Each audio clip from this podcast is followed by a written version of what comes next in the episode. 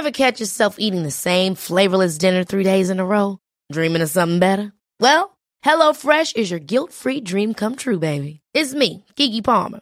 Let's wake up those taste buds with hot, juicy pecan-crusted chicken or garlic butter shrimp scampi.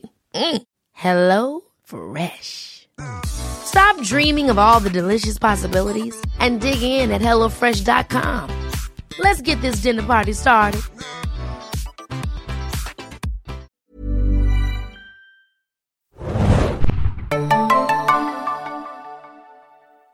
Hallo und willkommen bei einer neuen Folge Serienjunkies Podcast. Wir sind hier im offiziellen Podcast von serienjunkies.de und heute haben wir eine neue Folge für euch vorbereitet. Bisschen was anderes als das, was wir so die äh, letzten Wochen gemacht haben. Wir haben ja äh, lange Zeit ausführlich Game of Thrones äh, besprochen, hier praktisch die ganze Staffel begleitet mit Episodenbesprechungen. Äh, Dann habt ihr ja äh, letzte Woche mal äh, Hannibal, eine Episoden, eine Episoden-Podcast aufgezeichnet zum Staffelrückblick. Und heute, liebe Serienjunkies, wollen wir noch ein neues Podcast-Format sozusagen ein bisschen austesten. Und das ist, ja, wie wollen wir es nennen? Pilot Watch Pilot Watch klingt gut. Es klingt wie so eine, äh, ja, klingt wie Baywatch oder sowas. Pilot Watch. Wir werden aber nicht in Bikinis rumlaufen. genau. Und als ähm, Schade eigentlich. Und als äh, Pilot Watch Erstling haben wir uns heute mal den so äh, Sommerserien-Event äh, von CBS ausgesucht, nämlich die Stephen King-Verfilmung Under the Dome. Den werden wir jetzt mal so ein bisschen unter äh, die Lupe nehmen. Äh, und wir, das bin ich, der Philipp, und ich habe mir hier in die Podcast-Serien-Tauchglocke äh, noch meine Kollegen mitgebracht, nämlich die Rima, hi. Und Hanna, hallo. Und äh, ja, jetzt werden wir einfach mal so die erste Folge Under the Dome, die letzte Woche im US-Fernsehen lief und genau gesagt am 24.06. war da äh, US-Premiere. Werden wir mal so ein bisschen ja, unsere Ersteindrücke schildern und sagen und hoffentlich den Serien-Junkies Zuhörern so ein bisschen einen kleinen Tipp geben, ob sie denn diese Serie weiterverfolgen sollten oder mitverfolgen sollten oder ob sie, ob sie einschalten sollten oder lieber nicht. Vielleicht wir, hängen wir da erstmal so ein bisschen Vorab-Info ähm, dran oder äh, vorne weg. Und zwar Under the Dome ist eine Miniserie von ähm, Brian K. Warnen. Das ist ein äh, Drehbuchautor, der vor allem durch seine Arbeit bei Lost bekannt ist. Und das Ganze basiert auf dem äh, gleichnamigen Roman von Stephen King. Also im äh, Original heißt der Roman Under the Dome, im Deutschen heißt er Die Arena und wurde eben 2009 veröffentlicht. Und die Serie wird produziert von Amblin Television in Zusammenarbeit mit CBS Television und läuft dementsprechend auch auf dem US-Network-Sender äh, CBS. Insgesamt soll es 13 Folgen von der Serie geben. Wir haben jetzt, wie schon gesagt, uns erstmal die erste angeguckt. Und ähm, ja, die äh, lief, wie schon gesagt, letzte Woche und das zu einer, wurde gleich zu einem Riesenhit für CBS, äh, nämlich äh, geschlagene 13,53 Millionen Menschen haben diese Premiere angeguckt, äh, was ein enorm gutes Rating ist und sogar der beste Serienstart einer Dramaserie im Sommer auf allen Networks seit 1992. Das ist jetzt so ein Rekord, den kann man sich schlecht aufs Poster drucken, aber es klingt schon mal nicht schlecht eigentlich. Ne? Ähm, Vielleicht nochmal dazu, ja. Share war 3,3, ne? Also auch respektabel.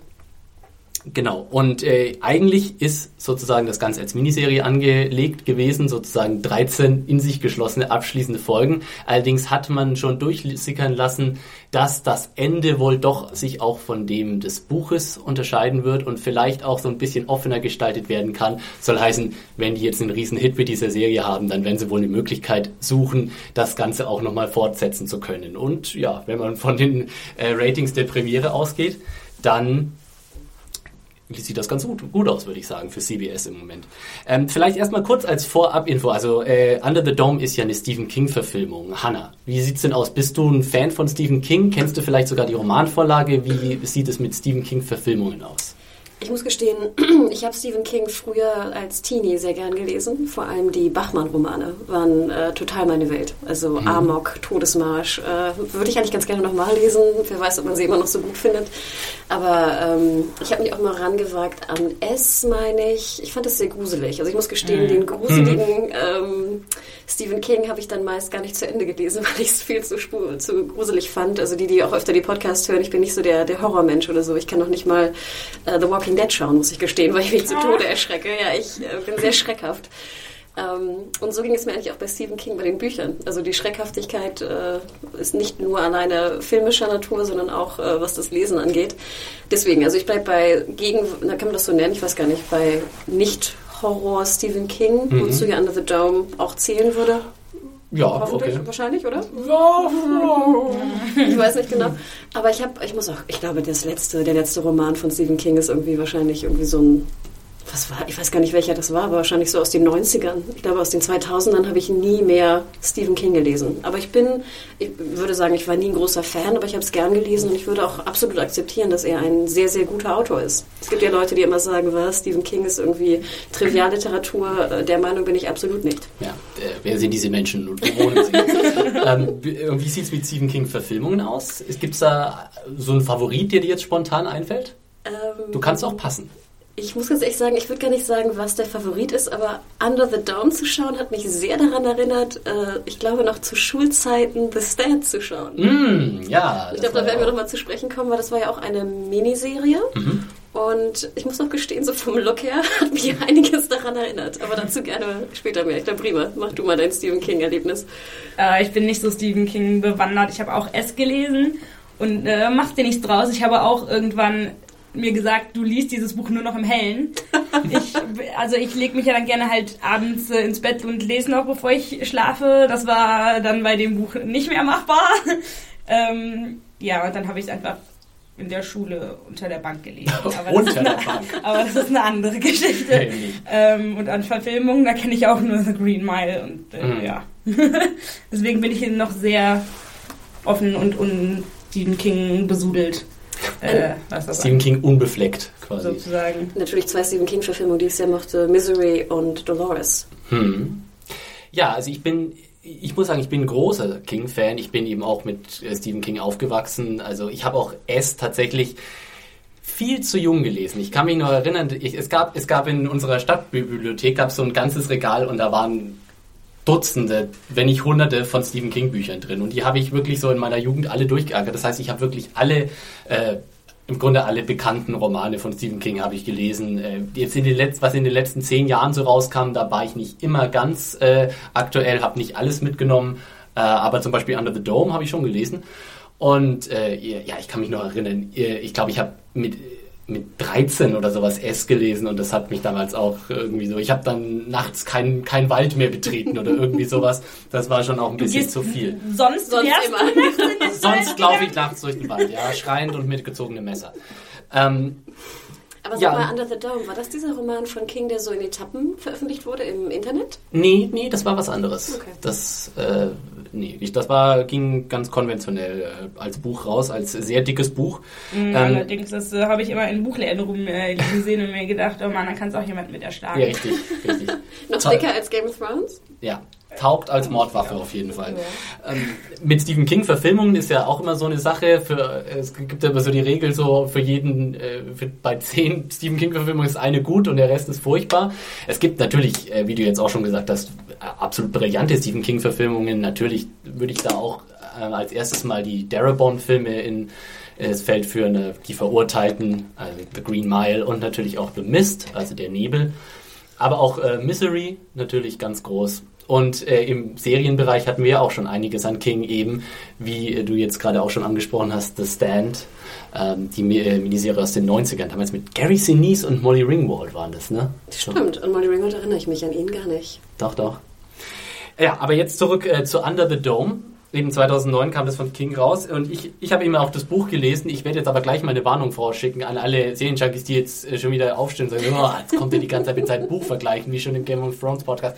Keine Angst, ich werde das jetzt erwähnen, dass ich dieses Buch gelesen habe, aber dann äh, Schluss sozusagen. Ja, also äh, vor allem unter der Tatsache, dass es doch äh, beträchtliche Unterschiede, gerade was die Charaktere angeht und die Figurenkonstellationen, äh, ist im Buch ziemlich anders, als ich es jetzt so in der ersten Folge mitgekriegt habe. Deswegen keine Buchvergleiche, Leute. Ihr könnt beruhigt sein. Ja, äh, erstmal vielleicht zum grundsätzlichen Szenario. Also es geht ja darum, dass sozusagen Under the Dome äh, eine Kleinstadt kommt auf einmal völlig äh, unvorhergesehen un under the Dome. Auf einmal ist ein unerklärliches Kraftfeld um die Stadt äh, ähm, gespannt, was, es, was die Kommunikation mit der Außenwelt unmöglich macht, aber natürlich auch es unmöglich macht, äh, äh, ja, zwischen äh, durch den Dom durchzugehen quasi. Die äh, Mitglieder der, also die, Mit die Einwohner der Stadt sind sozusagen eingesperrt und die Außenwelt kann nicht rein. Ist es an sich schon mal ein Szenario, wo ihr sagt, finde ich gut, finde ich interessant, finde ich spannend, ist eine gute Ausgangspunkt für eine Serie? Ja, finde ich schon. Also ich weiß noch, dass ich ähm, irgendwann mal den ersten Trailer zur Serie gesehen habe und mir dachte, hm, das sieht echt cool aus. Und äh, wie gesagt, in im Buchläden ist mir das ja auch schon immer aufgefallen und habe mit dem Gedanken gespielt, das mal zu lesen. Ich finde es auf jeden Fall eine sehr interessante Prämisse. Ich auch. Also ich denke, diese, diese klassische, wir nehmen eine Handvoll Darsteller und packen sie in eine, ein besonderes Szenarium, wo es kein, keine Kontakt oder keine Interaktion mit der Außenwelt gibt, ist natürlich sehr Insel? spannend. Genau, auf die Insel, ne, unter, den, unter den Dom. Ja. Ich frage mich gerade Arena, was für eine merkwürdige Übersetzung. Ist nicht eine Arena, hat es nicht irgendwie mit Sport oder irgendwie was anderem zu tun? Oder? Ja, ich glaube also sozusagen, dass die, die, äh, ja, aber wenn du äh, in der Arena bist, dann kannst du ja quasi nicht raus, sozusagen. Also wenn du jetzt im Sand der Arena bist, so wie äh, Maximus in Gladiator sozusagen, und äh, dann muss sozusagen da drin in der Arena der, die Sache ausgemacht werden. Aber hey, äh, ruf beim Verlag an. Ich weiß nicht, warum sie eine ganze. Ich glaube, du kannst Under the Dome tatsächlich schlecht übersetzen. Unter der Kuppel klingt ein bisschen Stimmt. blöd, ne? Deswegen haben sie wahrscheinlich gedacht, die Arena hat was Knackigeres.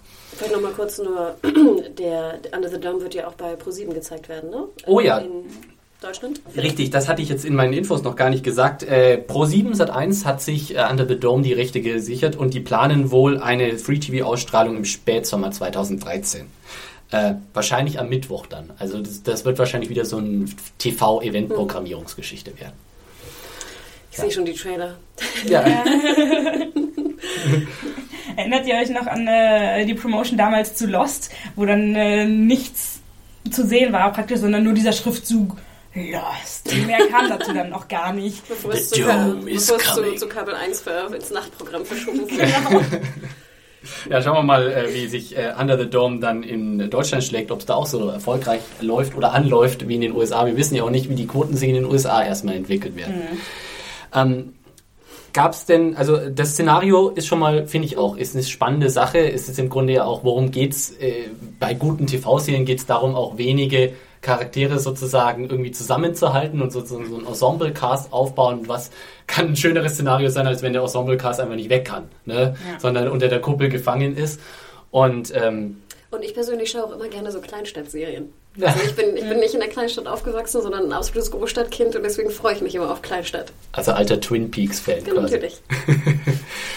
Gut, ähm, wie, abgesehen vom Szenario, gab es denn zum Beispiel in Sachen Besetzung jemand, der euch jetzt irgendwie ins Auge gestochen ist, wie ihr gesagt habt, ja, da habe ich Bock drauf, dass, also ich hatte hier gleich eine Personalie ganz groß auf dem Schirm und das war natürlich äh, Dean Norris, äh, wahrscheinlich vielen Serienjunkies bekannt als Hank aus Breaking Bad, der äh, ahnungslose oder ja, schicksalshaft ahnungslose Schwieger, äh, Schwager von, von äh, Walter White. Mit einer bisschen engen Lederjacke. Richtig. Und keinen Haaren und einem äh, wunderbaren kriminalistischen Spürsinn. Äh, hier in der Serie ist er quasi als, äh, ja, in einer etwas äh, negativeren Rolle zu sehen. Oder einer etwas äh, zwielichtigeren Rolle, nämlich als James Big Jim Rennie, der so in dieser Stadt so ein bisschen äh, die Zügel in der Hand hat, der eigentlich Autoverkäufer ist, aber ja, im, im Grunde er ist, er, ist, er ist Stadtratsvorsitzender oder wie man das auch immer in, in, in den USA so nennt, in Kleinstädten. Und er hat, ja, ist so ein bisschen der Big Boss in Town. Gab es bei euch denn Personalien, wo ihr gesagt habt, ja, finde ich gut? Oder möchte ich sehen? Also ich muss gestehen, ich, ich habe mich gar nicht so sehr darum gekümmert, wer da mitspielt. Ich hatte jetzt am Anfang, als die, als die Promotion losging, jetzt niemanden, wo ich dachte, yay, möchte ich unbedingt sehen. Ähm, jetzt, als ich die Folge sah, fiel mir auf, dass halt Britt Robertson eine neue Rolle hatte. Das war die kleine äh, Blonde, die natürlich aus äh, einigen CW-Serien bekannt ist, wie äh, Life Unexpected oder ähm, Secret Circle. Wenn ich es recht erinnere, die ich beide gesehen habe, komischerweise, und die beide abgesetzt wurden nach einer bzw. zwei Staffeln. Ähm, wen ich sehr gerne anschaue, ist eigentlich Rochelle, äh, Roch, heißt sie Rochelle? Ja, Rochelle Lefebvre. Das ist die rothaarige Lockige, was ja eigentlich nicht so ganz mein Favorite ist, aber Das sind aber auch schönere Haare Ja. als bei der Freddy Dingsbums. bei Hannibal, genau. ähm, und ich finde sie eigentlich immer sehr sympathisch. Und zwar nicht wegen Twilight, wo sie auch mitspielte, zumindest im ersten Teil, meine ich. Ähm, sondern sie spielt ja auch, sie ist ja wirklich auch so ein altes Serienurgestein. Hatte, glaube ich, immer relativ Pech mit ihren Serien, wo sie die Hauptrolle spielte, weil die irgendwie nicht bestellt oder abgesetzt wurden frühzeitig. Aber zum Beispiel Ich habe neulich ein paar Folgen Veronica Mars wieder gesehen, wo sie mitspielt. Also sie ist wirklich schon auch länger mit dabei. Sie hat so ein klassisches Fernsehgesicht. Ich weiß gar nicht, wie ich das so äh, näher benennen soll, aber man hat so das Gefühl, ja, die Frau gehört irgendwie in so eine Krankenhausserie fast rein oder so. nee, ich finde, also, sie, sie, ist sehr sympathisch, weil ich finde sie jetzt auch noch nicht, sie ist hübsch, aber nicht so wunderhübsch amerikanisch irgendwie aufgemacht ja. irgendwie, sondern noch so ein bisschen, wirkt irgendwie auch sympathisch, finde ich. Genau. Ähm, und das, das schätze ich immer sehr, wenn man solche äh, Schauspielerinnen noch hat. Und Haare wie direkt aus den L'Oreal-Studios rausgerannt. Ist ja, immer so ein bisschen viel, finde ich. Ich denke auch immer, wenn so eine Katastrophe passiert oder wenn ich arbeiten würde, ob ich dann nicht vielleicht einen Zopf hätte. Ich weiß es nicht. Ähm, mhm. Aber äh, wie du schon sagst, bessere Locken als hier bei Hannibal auf jeden Fall. Man muss sich nicht die Augen zuhalten. Genau. Ja, sie ist auch eigentlich die einzige, die mir jetzt so rausgestochen ist äh, während der Promotion. Ich weiß noch, dass ich irgendwie Mike Vogel, irgendwie das der Name, was da geklingelt hat, aber ich wusste auch nicht mehr woher. Ich habe nachgeschaut. Soll ich dir sagen, Und? woher? Ja. Aus Bates Motel. Nee, daraus nicht. Aus irgendwas, was länger her ist. Ach so. Er hat in Cloverfield mitgespielt. Das war dieses äh, Monster, der Monster ähm, verwüstet äh, New York Film. Hm, nee. Okay. Man weiß es nicht. Ja. Also äh, Rach, Rachel Lefebvre spielt äh, Julia Shumway, das ist die äh, Reporterin, und äh, Mike Vogel spielt Dale Barbie Barbara. Wir haben uns gerade schon ein bisschen über den Spitznamen Barbie echauffiert. Also ehrlich, ich kann doch keinen Typen ernst nehmen, der ankommt und sagt, ich heiße Barbie. Also ich könnte das noch nachvollziehen, wenn irgendwie jetzt irgendwelche Leute vorbeikämen und sagen, hey, ist das nicht Barbie? Und dann muss er so sagen, oh, jetzt hört doch endlich auf, mich so zu nennen. Aber nein, er kommt dann und sagt, hi, ich bin Barbie. Ja, vor allem dann muss er auch noch sagen, das ist ein Spitzname. Wo ich mir denke, was denn sonst? Oder? Also ich denke, ich naja, glaube, er könnte ja auch Barbie mit Nachnamen heißen. Ja, aber du denkst ja nicht, dass er irgendwie... Also, Wer heißt denn Barbie mit Nachnamen? Ja, bestimmt, irgendein armer Mensch heißt bestimmt Barbie mit Namen. Oh, wir kriegen jetzt bestimmt E-Mails von Leuten, die Bar Entschuldigung, liebe, liebe Barbies. Wir wollten, haben uns das nicht persönlich gemacht. Mein Name ist Stefan Barbie. Ja. Also ich so. fand diesen, diesen Zusatz mit, das ist mein Spitzname, fand ich sehr, sehr strange. Ich fühlte mich so ein bisschen, ich hätte, da wünschte ich mir, Thomas wäre hier, dann würde er wieder den Erklärbär-Problematik von Christopher genau. Nolan rausholen. ja, eine, eine Produ äh, relativ prominente Personalie in dem Cast ist auch noch Samantha Mathis, die, ja, also man kennt man aus verschiedenen Filmen, zum Beispiel aus American Psycho, ist sie mir noch in äh, Erinnerung geblieben. Ich habe damals die Prinzessin in Super Mario Bros. gespielt, in der Super Marios Verfilmung. Das, oh Gott, das sagt, das sagt keine Menschen hier, der diesen Podcast hört, irgendwas. Ich bin wahrscheinlich der einzige Mensch, der, der diesen Film noch im äh, Kopf hat. Der ähm, den Film gesehen hat, wahrscheinlich. Ja, auch das, auch das. Ja, und dann halt natürlich noch ähm, der Sheriff, den man aus Lost kennt, ne? Jeff und Fahey. Wie wir älteren Leute im Podcast auch schon sagten, der Rasenmähermann. Ja. Siehst du, den, den haben auch nur wir beide gesehen. Oh, Su Super Mario Bros. und der Rasenmähermann. Das sind wirklich äh, Filmreferenzen, mit denen die Leute was anfangen Deswegen können. sind wir Filmjunkies. Ja, genau. so, ähm, ja, also wir wollen natürlich hier in, dem, in der Pilot Watch äh, nicht zu viel vom Inhalt verraten. Ihr sollt natürlich die Folge auch noch selbst genießen können und anschauen können und einigermaßen davon überrascht werden, äh, was da so passiert. Deswegen werden wir jetzt hier nicht die Handlung nacherzählen, was in dieser ersten Folge von Under the Dome passiert, aber natürlich schon ein bisschen das, äh, also das zentrale Szenario sozusagen, eine gigantische Kuppel ähm, schwingt sich auf einmal oder spannt sich auf einmal um diese Stadt. Hat jemand sich gemerkt, wie die Stadt heißt? Irgendwas mit West. Chester's Mill, genau, danke. Und West, Westlake war die andere, glaube ich, oder? oder ja, irgendwie so, ja. Genau. Und das passiert ja eigentlich schon relativ direkt am Anfang in dieser Episode. Also wir haben so ein bisschen Vorgeplänkel, aber dann geht es relativ schnell, kommt einfach auf einmal der, der Dome. Also ich muss ja fast ein Kompliment ausdrücken. Was ich ja sehr cool fand, war die erste Einstellung. Mhm. Erinnert euch an die erste ja. Einstellung? Und zwar siehst du so wie ein, ein Dome. Du denkst, das ist jetzt also der, die Kuppel, aber dann ist es halt ein, ein Ei, wo ein Vogel mm, gerade raus ja. äh, schlüpft. Und dann kommt so eine komische Flugszene, wo dann halt Barbie ne, die Leiche begräbt, äh, vergräbt. Ähm, aber da muss ich ganz ehrlich gestehen, das war schon ganz schlau gemacht, fand ich eigentlich. Ja, hat mir auch gut gefallen. War so ein, ich finde, es ist ganz schön wichtig, wenn das eine Szene, dass eine Serie so die erste Szene hinkriegt, sodass man gleich irgendwie guckt, dass einem gleich so die Aufmerksamkeit gefesselt ist. Wenn, wenn so eine Serie blöd einsteigt, dann habe ich schon immer gar keine Lust so richtig. Dann, dann ist schon irgendwie, wenn es äh, nicht gut aus dem Gate rauskommt, dann finde ich es schon. Es ist mir zum Beispiel aufgefallen bei The White Queen. Hat das jemand geguckt? Nee, nee. Ähm, da, da ging schon die erste Szene gleich so los, dass ich mir dachte, hä, was, wo, Pff, interessiert mich nicht. Und dann ging es irgendwie nicht gut weiter von da. Also nee, ich, ich, finde auch, dass sozusagen, früher dachte ich immer so, in den ersten zehn Minuten müsste irgendwas passieren. Und ich finde, mhm. heute würde ich sogar sagen, in den ersten fünf Minuten muss etwas passieren, weil unsere Aufmerksamkeitsspanne einfach so viel kürzer geworden ist. Mhm. Und ich finde, das hat Another Dome gut hinbekommen. Ja, ja, eigentlich schon. Wie fandet ihr denn den ganzen, den Dome-Effekt? Kommen wir mal zum, zum, zum äh, ja, Sahnestückchen dieser Episode. Ich glaube, in dieser Episode ging es vor allem ja erstmal darum, das Szenario, natürlich auch die Charaktere einzuführen, aber auch dieses Szenario vorzustellen. Da war natürlich diese Etablierung dieses Domes eine, eine essentielle Geschichte. Wie fandet ihr denn das? Ich muss sagen, ich fand das ziemlich gut getrickst. Mhm, Stimmt ihr mir Ich fand es auch äh, ziemlich cool, vor allem halt dieser Moment, wie der Dome auf einmal auftauchte und das dann so ja. da die, die Kuh halt. Rauscht, ich würde sagen, Kuh, die gespaltene Kuh. Die Kuh. War großartig. Und halt, dass man auch das dann trotzdem wirklich nie wirklich gesehen hat, sondern nur, wenn halt die Leute das so angefasst haben oder so, dass das dann halt nicht so halt wie bei den Simpsons aussah. Ja. ähm, mit so einem äh, Goldfischglas, wie die eine das dann nachher noch meinte. Ja, das ist ja sowieso eine, so eine Debatte, die ist überfällig eigentlich. Hat sich Stephen King diese Idee vom Simpsons-Movie geklaut? ich meine, das Buch kam 2009 raus, ich glaube, der Simpsons-Film war 2007 oder sowas. Ups. Also da, da könnte man sich schon, vielleicht hat sich Stephen King echt den, den Simpsons-Movie angeguckt und dachte, hey, aus der Idee könnte ich noch was machen. Vielen Dank, vielleicht. Matt Groening.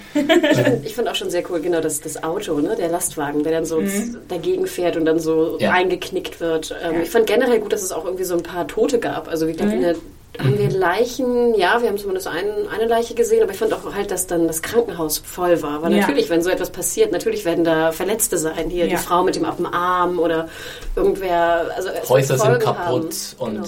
ja, und auch dieses, äh, diese, die, also ich fand das in der Folge ganz schön gemacht, sozusagen es ist immer nicht leicht, sozusagen Reaktionen auf Übernatürliches realistisch hinzukriegen. Sozusagen, wenn, wenn mir das jetzt passieren würde, was würde ich, was würde ich machen? Würde ich einfach mir nur, keine Ahnung, an die Stirn fassen und umfallen, ob der Implikationen, die so eine unsichtbare Wand bedeutet?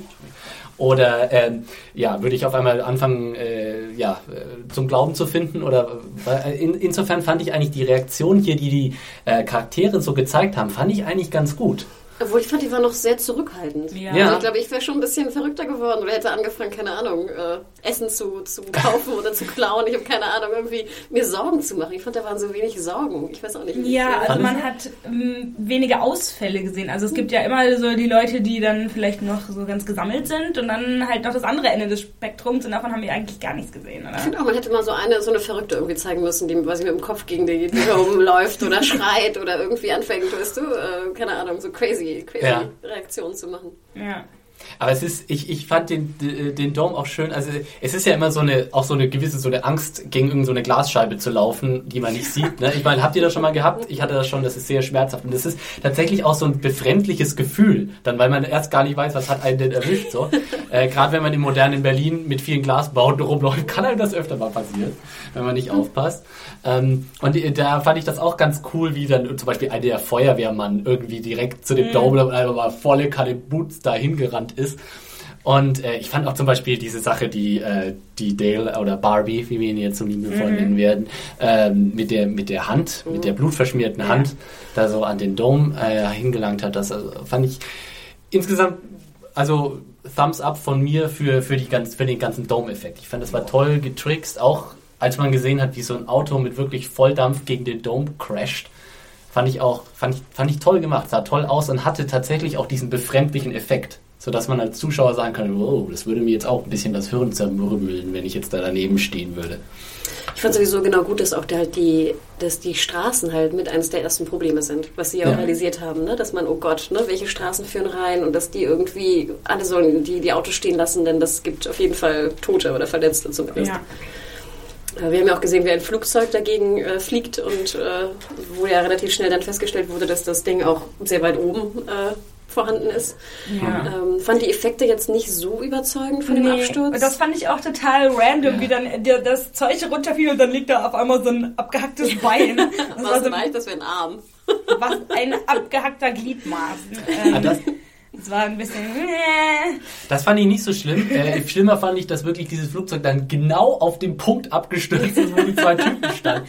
Ja, genau. Und er so genau. nach oben geguckt hat, es kam wirklich punktgenau äh, da, da unten. Also das war auch so eine total klischeehafte altbackene Einstellung von oben einfach wieder so auf ihn drauf fliegt und wie dann Barbie angerannt kommt und sagt, renn weg oder was auch immer und ihn dann so umtackelt. Das war, das war tatsächlich sehr 90s. Ja. Deswegen. ähm, Also ich fand generell den Look sehr 90s und was fand ich auch auffiel, obwohl da kommen wir ja nachher noch zu sprechen, aber es waren sehr wenig Handys zu sehen und sehr wenig Smartphones und sehr wenig Technologie überhaupt. Also Ja. wir haben einmal gesehen, wie Barbie im Auto telefoniert. Man hat das, das Telefon aber nicht gesehen. Das ist natürlich auch, es hätte ja auch so ein altes Klapphandy sein können oder Ja. ein, mein altes Nokia-Knochending oder so. ähm, und du hast ja sonst auch im Krankenhaus zum Beispiel, also überall waren ganz wenig Computer, Laptops, iPads, was du sonst immer siehst. Und ich finde Ja. gerade im Serienbereich ist es ja sonst überfrachtet, ne? Mit, mit Apple-Werbung und Dell-Werbung und ich weiß nicht was. Und jeder hat irgendwie ein iPad mit. War ganz kaum vorhanden. Und Aber das, das, das finde ich gut. Also ich muss ganz Nee, sowas stört mich, weil sie dann in solchen Szenarien so tun, als wäre das gar nicht da. So wie bei in Horrorfilmen, wo dann auf einmal das Handy nie funktioniert und mysteriöserweise niemand ein Handy dabei hat. Und so. Weil Das ich, wirkt einfach auch, so unrealistisch. weil ich nämlich auch dachte, wenn ich jetzt in dem Dome wäre, würde ich doch sofort irgendwie mein Handy zücken und versuchen, irgendwie Nachrichten zu lesen oder zu gucken, ob ich Empfang habe oder Genau. meine Mutter anrufen. Ever catch yourself eating the same flavorless dinner three days in a row? Dreaming of something better? Well, HelloFresh is your guilt-free dream come true, baby. It's me, Kiki Palmer. Let's wake up those taste buds with hot, juicy pecan-crusted chicken or garlic butter shrimp scampi. Mm. Hello Fresh. Stop dreaming of all the delicious possibilities and dig in at HelloFresh.com. Let's get this dinner party started.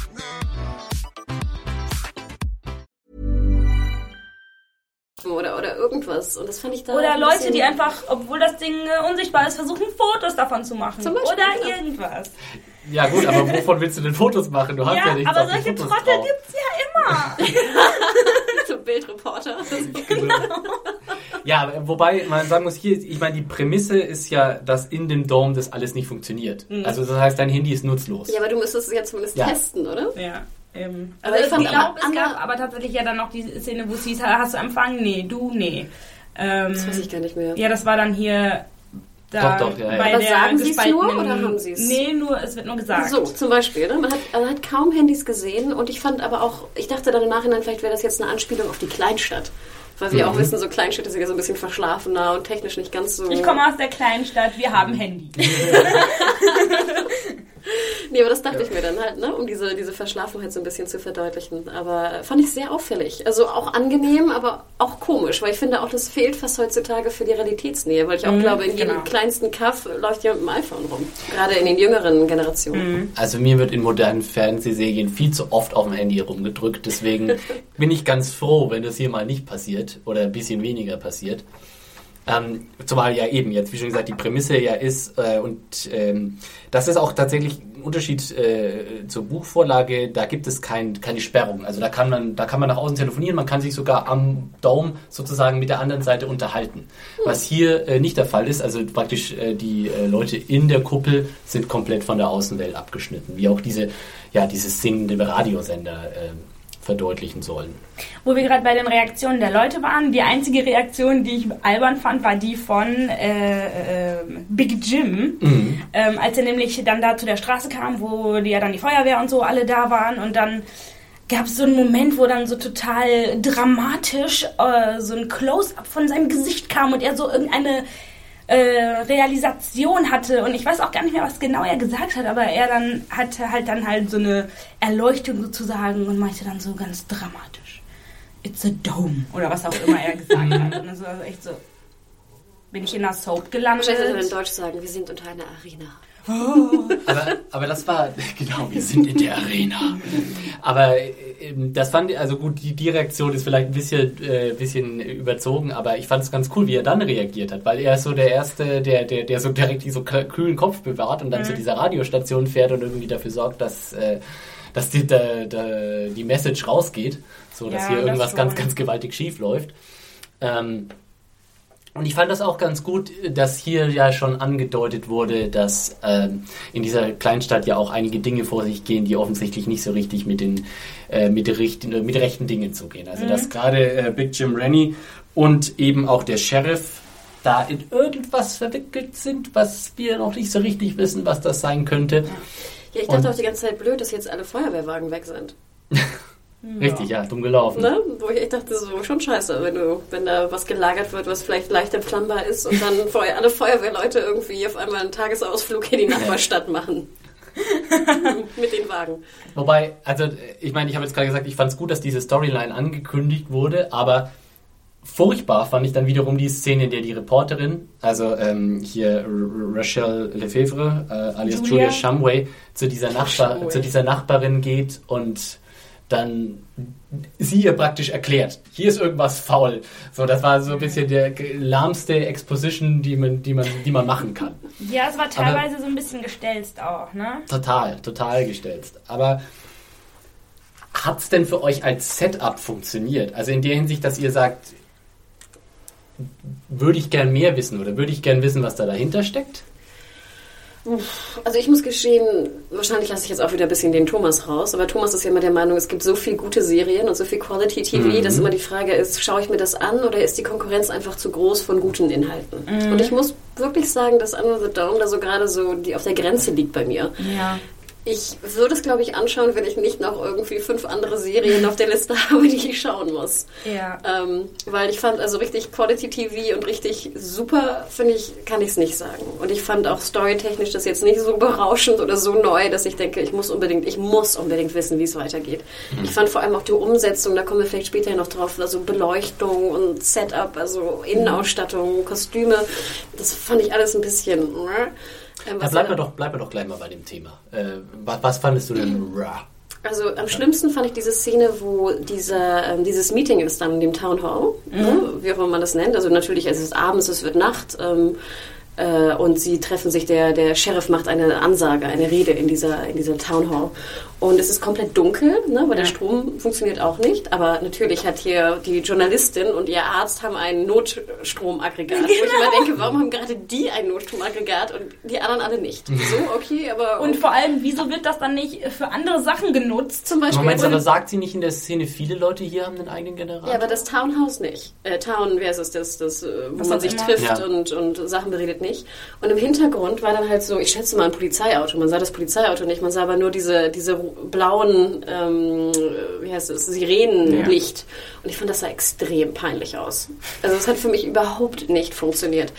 Ähm, ich fand auch die, An die Rede relativ schlecht. Ich denke halt immer, überlegen wir doch mal, wenn wir da drin sind. Das ist doch das Erste, mhm. was ich mache. A, wo kriege ich Strom her? B, wo kriege ich Essen her? Ja. Oder? Ganz, das ist das Erste und eine Art von Panik wird doch entstehen, oder? Ja, aber ist das Erste nicht erstmal, was zur Hölle ist hier eigentlich los? Ich habe ja. Kopfweh, ich muss mich mal kurz hinlegen?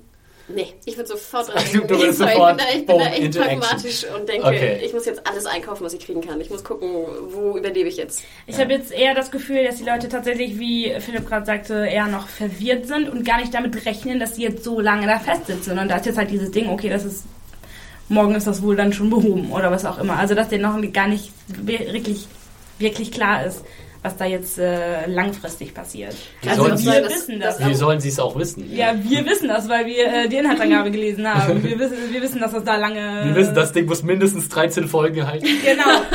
Nein, aber also generell würde ich, also wahrscheinlich würde ich vielleicht auch anfangen zu schreien, aber dann würde es, glaube ich, schon sehr schnell losgehen mit, wie, wie regel ich das. Ähm, aber vielleicht habt ihr recht, ja. Aber ich, also ich fand das, wie gesagt, die, die, die, ähm, die, die, das Verhalten der Bürger doch recht äh, normal war. Da waren ja auch keine, keine Looters oder irgendwas. Wahrscheinlich kommt das mhm. noch alles, wahrscheinlich ja. recht, ne? Aber ähm, das hätte ich irgendwie noch ein bisschen spannender gefunden. Also immer diese auf diesen Angstfaktor, ne? Ja. Wo, was esse ich? Wie überlebe ich? Und welche bösen Menschen sind da mit mir drin? Mhm. Also das finde ich eigentlich viel spannender, wie diese mhm. Gesellschaft jetzt auf einmal mit, mit dieser Situation umgeht. Aber ich meine, das können wir jetzt, also ich finde das unfair, das jetzt alles auf dem Rücken der Pilotepisode ausmachen zu wollen, weil das ja. kann ja der Pilot alles jetzt nicht unbedingt zeigen in seiner Dreiviertelstunde Laufzeit. Dafür gibt es ja noch 13 weitere Folgen. Natürlich ja, nicht. Aber, ich hätte, ja halt das, ich, das, das, das, wären Sachen, die mich jetzt interessiert hätten. Fände ich zum Beispiel sehr viel spannender, als was jetzt mit dem einen Mädchen passiert zum Beispiel. Das war ja mhm. auch so ein bisschen so wahrscheinlich ein Spannungsmoment für viele, die es geschaut haben. Aber ich dachte so, mhm. nee. Ja, wir, wir wollen inhaltlich jetzt äh, nicht so viel spoilern. Ja. Ähm, aber äh, ja, es gab, es gab eben mehrere so kleine Side-Plots, die äh, sozusagen jetzt schon so ein bisschen. Den, losgehen. den du gerade angesprochen ja. hast, von wegen mit dem, ähm, ja, hier ist übrigens was faul.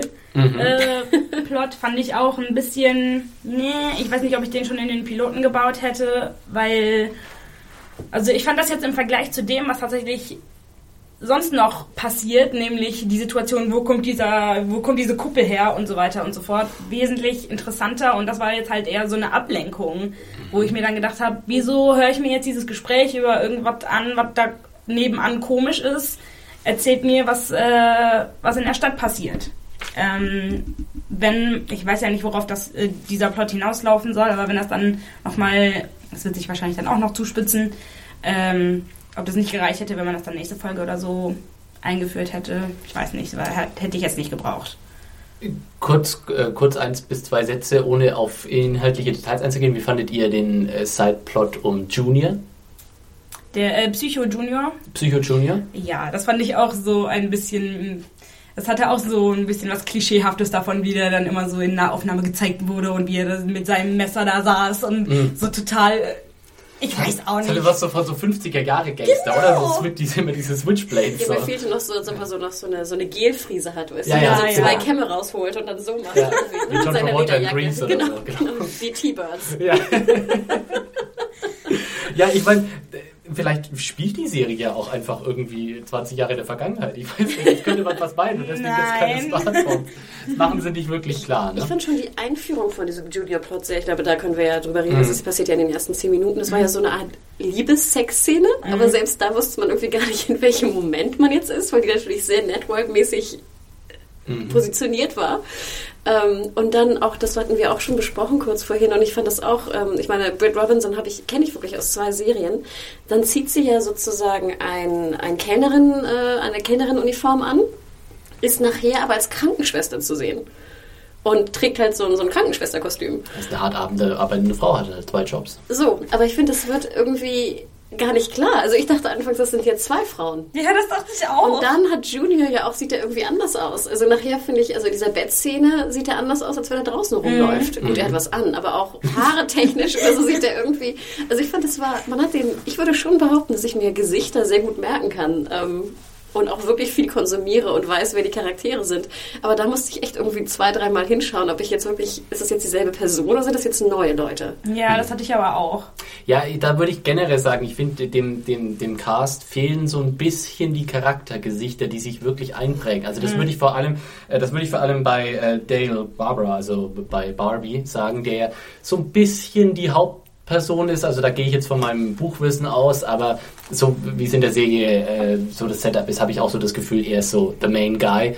Ich finde ihn sehr, ich weiß nicht, also er hinterlässt keinen bleibenden Eindruck von mir. Das ist für mich so ein Fernsehschönling, wo ich irgendwie dann sage, mhm. naja. Ich könnte okay. dir jetzt auch nicht mal beschreiben, wie sein Gesicht aussieht. Ja, eben. Es ist so komplett austauschbar, finde ja. ich. Also ich habe ihn, wie gesagt, in Bates Motel gesehen, fand, er hat auch eine gute Leistung abgegeben und ich fand auch hier, er hat ja nicht viel sagen dürfen. Mhm. Was hat er gesagt? Ich glaube, drei Sätze. Ja. Und hat ja, ein bisschen was viel, gemacht ja. oder so. Ja. Und ich finde, dafür war er, hat er eigentlich einen ganz guten Job gemacht, ähm, muss ich gestehen. Aber ich, ich mag ja auch, wenn, wenn Leute so eine Narbe haben oder eine Verletzung. Vielleicht war das auch irgendwie das Positive daran. Ähm, mich hat, wie gesagt, eher dieses Casting gestört von den jungen Leuten. Die fand ich total mhm. verwirrend. Ja, die sahen mhm. halt auch alle irgendwie gleich aus, ne? Und da habe ich ja vor, ich habe vorhin auch schon gesagt, dass ich erst bei diesem Dreiergespann im Auto dachte, es wäre die Mutter und zwei Töchter, weil die eine ja dann auch irgendwie so eine Hipsterbrille auf hatte und ich dachte, okay, das sind zwei Teenager-Mädchen, ja, die auch irgendwie gleich aussehen, abgesehen von der Brille und dann war ich auch verwirrt. Ja, und ich mag Samantha Mathis, heißt sie, glaube ich, mhm. ne? eigentlich ganz gerne, aber wie sie dann so raushüpfte und sagte irgendwie, oh Gott, ist alles okay. Ich fand, das war auch grottenschlecht gespielt, muss ich ganz ehrlich gestehen. Ich weiß, ich will jetzt nicht wieder die, das Hodor-Bashing beginnen von einem Satz, was man irgendwie sagt, aber also ich dachte wirklich so, oh Gott, nee. Arme Samantha wird hier mit Hodor verglichen. das, kann, das, kann, keiner Frau gefallen. Ähm, auch, dass es dann wieder was so ein lesbisches Paar sein muss, wo auch noch die eine schwarz ist und die andere, oh, ich dachte echt so, oh, Ach, war, war das tatsächlich so? Ich dachte, die waren verheiratet. Ja klar, die haben gesagt, Echt? unsere Tochter ist ja. krank. Ach, siehst du, das siehst du mal, was ich für eine lange Leitung habe. Ich dachte, die sind einfach nur gute Freundinnen. oh, wie süß. Oh Mann. Oh, warte mal, okay. Deswegen fand ich es alterstechnisch auch so schwierig, weil ja. ne, die eine ist einfach irgendwie 20 Jahre älter aus als die andere. Ähm, ja. Nee, also das fand ich echt schwierig. Schwierig. Hm. Ja, bei der Familie hat überhaupt keiner was verstanden, wie die äh, Konstellation ist. Das war ja. wohl nicht so gut gemacht. Ja, und dann fragte ich mich, diesen Anfall, den sie hatte, war sie jetzt, ist sie vorher schon eine Epileptikerin gewesen oder hatte sie jetzt irgendwie so einen besonderen Anfall im Dome, der jetzt mhm. mit der mhm. Sache was mhm. zu tun hat? Das ja, habe ich auch nicht verstanden. Ich dass sie wäre halt vielleicht sowieso ein bisschen Aufpassen, strange. nicht zu viel spoilern. Ich muss hier ein bisschen den Spoilerwächter spielen. Ja, aber dann kam ja hinterher noch irgendwas anderes, was uns so, bedeutet hat, dass das wohl doch eher was mit dem Dome zu tun hat. Ah, dann habe ich auch das Ja. verpasst scheinbar. Ja, das, Ja. was ihr passiert, passiert ja dann nochmal einem anderen Charakter. Ja. Mhm. Äh, Gut lassen, wir einfach mal, lassen- lassen wir einfach mal so stehen. Shit. Aber du hast das vorhin angesprochen, Hanna. Ähm, da würde ich einfach generell noch mal äh, auf den Look zurückkommen wollen, auf diese, diese Serie. Und zwar äh, dieser Vergleich zu The Stand. Als du den gebracht hast, ist mir, ist mir wie Schuppen von den Augen gefallen. So im Grunde so, ja, du hast recht. Was den Look angeht, finde ich, hat tatsächlich Under the Dome so totales 90er Jahre Television äh, Appeal irgendwie.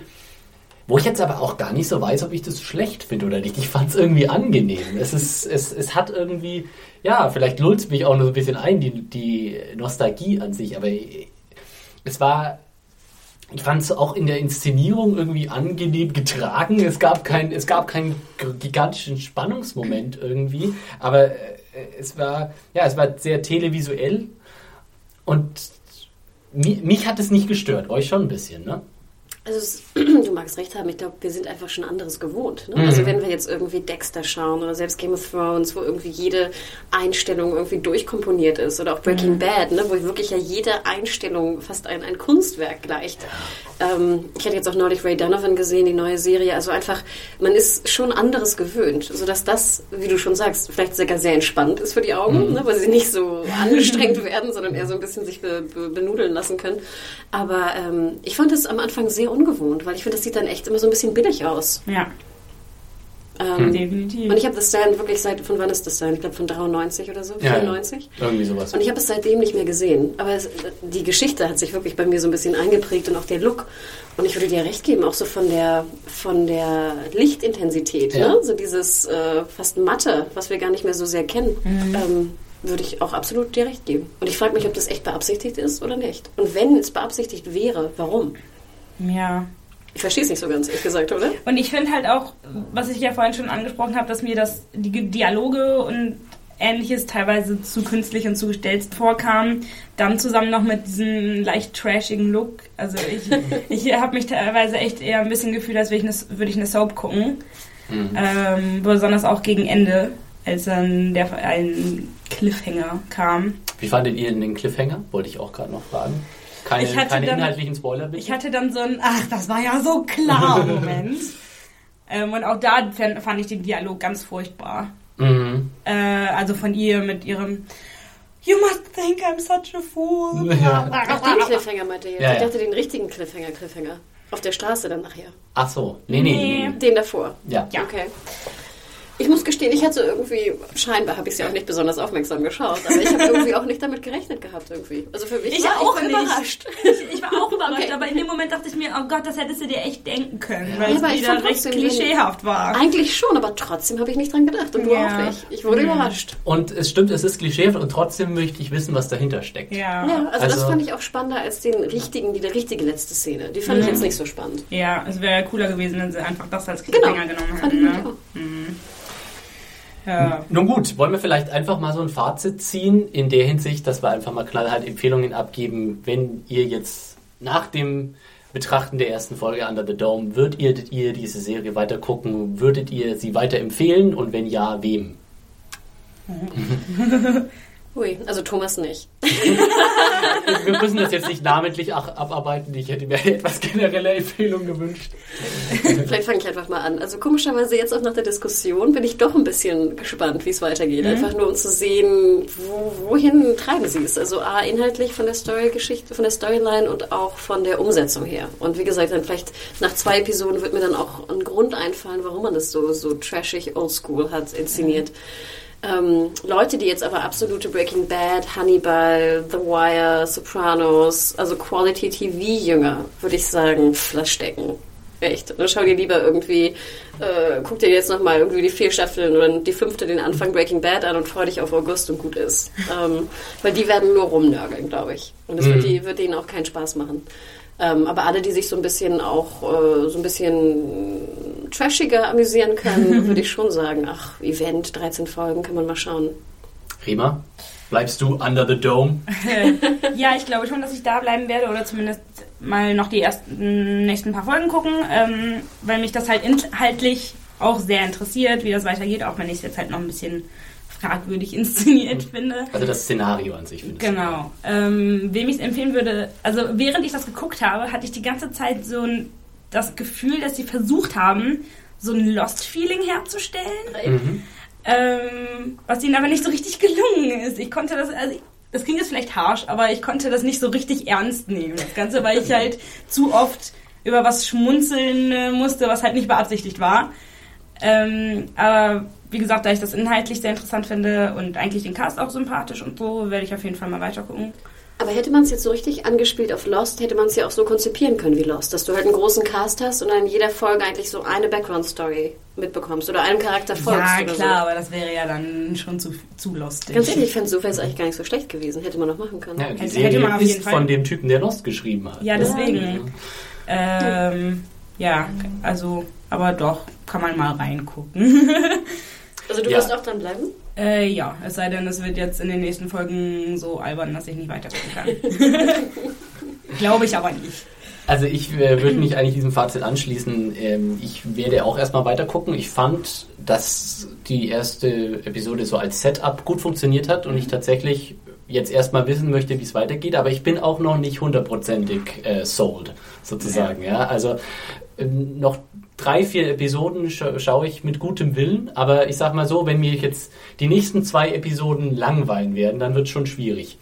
Äh, insofern würde ich schon sagen, lo- lohnt sich ein Blick, aber es ist tatsächlich so, wie Hannah es gesagt hat, man darf nicht mit zu viel Anspruch reingehen. Und man darf nicht hoffen, dass man hier so eine Art ja, Breaking Bad, Game of Thrones oder irgendwelche anderen ähm, äh, Cable-TV-Perlen, äh, hier äh, Pay-TV-Perlen, Entschuldigung, vorgesetzt bekommt, sondern das ist schon, das ist schon Network Television. Und so sieht's auch aus. Und äh, ja, aber dafür, finde ich, geht's in Ordnung. Also Vielleicht erzähl noch mal kurz, Philipp, ich würde doch ganz gerne, also weil es mich interessiert, wissen, Mhm. im Buch, sind die Charaktere denn, sind es die gleichen Charaktere? Also haben sie die gleichen Namen zumindest oder wurde da komplett alles neu gemacht? Nee, die Charaktere heißen ziemlich gleich. Sie sind nur ein bisschen anders äh, dargestellt. Zum Beispiel Julia Shumway, also der ähm, äh, Charakter von, äh, wie heißt sie denn? La Rachelle Lefebvre? oder? Ja. Ah, was, für, was, what a name.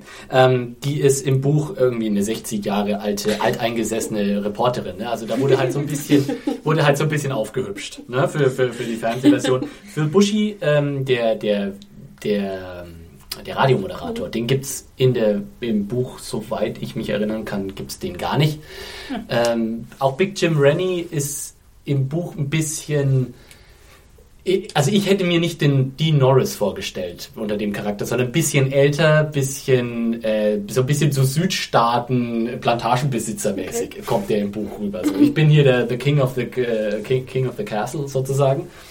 Und äh, das wäre jetzt nicht unbedingt äh, Dean Norris gewesen, den ich mir da vorgestellt habe. Auch äh, Dale äh, Barbara ist wird anders eingeführt in dem Buch, äh, wird anders eingeführt im Buch.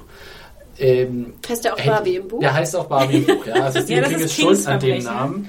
Ähm, aber er, also er hätte mir auch so ein bisschen älterer, und zerrissener und sonst wie. Und auch die Junior-Storyline beginnt im Buch ganz anders. Bisschen heftiger als hier. Insofern war ich, bin ich schon gespannt, ob sie gerade Junior, Junior ist ein richtig, richtiger Drecksack im Buch und mal schauen, ob sie das in dieser Network-Television-Serie auch so durchziehen werden. Da bin ich sehr gespannt. Jetzt bin ich auch gespannt. Ja.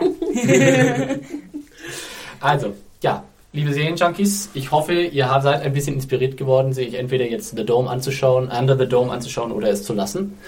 Ähm, The Dome. the Dome, ah ja, The Dome auf RTL 2, dieses Mal mit, äh, oh Gott, ich, ich könnte gar keinen aktuellen The Dome-Act nennen, verdammt, jetzt habe ich mich hier in was reingeredet. Äh, DJ Ötzi. DJ Bobo? Klingt jetzt bestimmt so, oder? DJ Bobo ist bestimmt schon Justin älter. Bieber! Justin Yay! Ja, der kommt nicht zu The Dome, oder? Gibt's überhaupt Jetzt noch The The Dome? Dome. Das wäre doch The Dome Under the Dome. Ja? Das Konzert wird mitsamt drei, äh, den 200.000 kreischenden 13-Jährigen im Publikum äh, unter einer gigantischen außerirdischen Kuppel vertragen. Schublade kann ich weg. Ja, das ist die Serie, die ich sehen will, aber hallo. Aber echt? Da wird dauert es nicht lange und dann wird äh, Blut fließen. Erstmal bis frühestens, wenn der Background, äh, der, der Dann rennen die Verrückten Ja, gegen genau. die Kuppel und versuchen rauszukommen. erstmal wird der Backstage-Bereich gestürmt und dann wird äh, gegen die Kuppel gerannt. Also, Aber vielleicht noch eine Frage, ja. das würde mich noch mal interessieren. Glaubt ihr, wenn das jetzt äh, Spätsommer ist ja schon irgendwie Ende August, oder? Mhm. Wenn es bei ProSieben läuft, jetzt in so einem Event, äh, in so einer Eventprogrammierung, glaubt ihr, es funktioniert? Bestimmt. Ja, Sommer ist halt Sommerloch. Mhm. Ne? Also ich könnte mir auch vorstellen, dass Oder ist es Ja, das, wohl, wenn es im September kommt, ist das Wetter eh nicht mehr gut bei uns in Deutschland. Insofern kann ich mir schon vorstellen, dass die Leute da reingucken. oder glaubt ihr, ist es wieder so, Pilot zieht irgendwie so und so viel, also Superquote und dann geht's wieder bergab? Ist ja auch ganz oft irgendwie im deutschen Fernsehen. Ja, könnte ich mir auch gut, könnte ich mir auch gut vorstellen. Ich weiß nicht, ich möchte mich da nicht zu weit aus dem Fenster lehnen. Die, die äh, Sehgewohnheiten der deutschen Zuschauer sind ja manchmal auch nicht einfach einzuschätzen. Wir wissen ja Aber- auch noch gar nicht, wie sich das in den USA entwickelt. Deswegen Richtig. Das schwer zu sagen. Da werden wir erstmal drauf äh, gucken. Aber ja, ich hoffe, das hat euch jetzt ein bisschen als Inspiration äh, geholfen hier und äh, schreibt uns unsere, eure Meinungen äh, zu Under the Dome und zum Serienjunkies Podcast im Allgemeinen auch gerne. Das Ganze könnt ihr machen unter podcast.serienjunkies.de ja, oder einfach Kommentare hinterlassen oder auf diversen sozialen Netzwerken, wie auch immer ihr wollt. Ne? Genau, folgt uns gerne, also mich zum Beispiel bei Twitter unter MediaHore, M-E-D-I-A-W-H-O-R-E. Ähm, Habe ich auch schon meine Meinung über The Dome abgelassen, die ein bisschen negativer noch war. Also würde mich freuen, folgt mir einfach.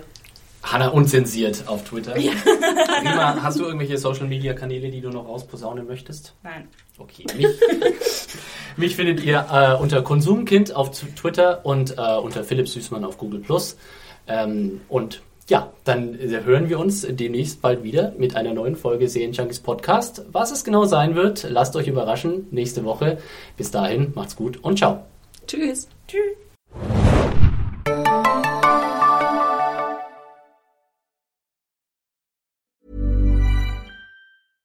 Ever catch yourself eating the same flavorless dinner three days in a row? Dreaming of something better? Well, HelloFresh is your guilt-free dream come true, baby. It's me, Kiki Palmer. Let's wake up those taste buds with hot, juicy pecan-crusted chicken or garlic butter shrimp scampi. Mm. Hello Fresh. Stop dreaming of all the delicious possibilities and dig in at HelloFresh.com. Let's get this dinner party started.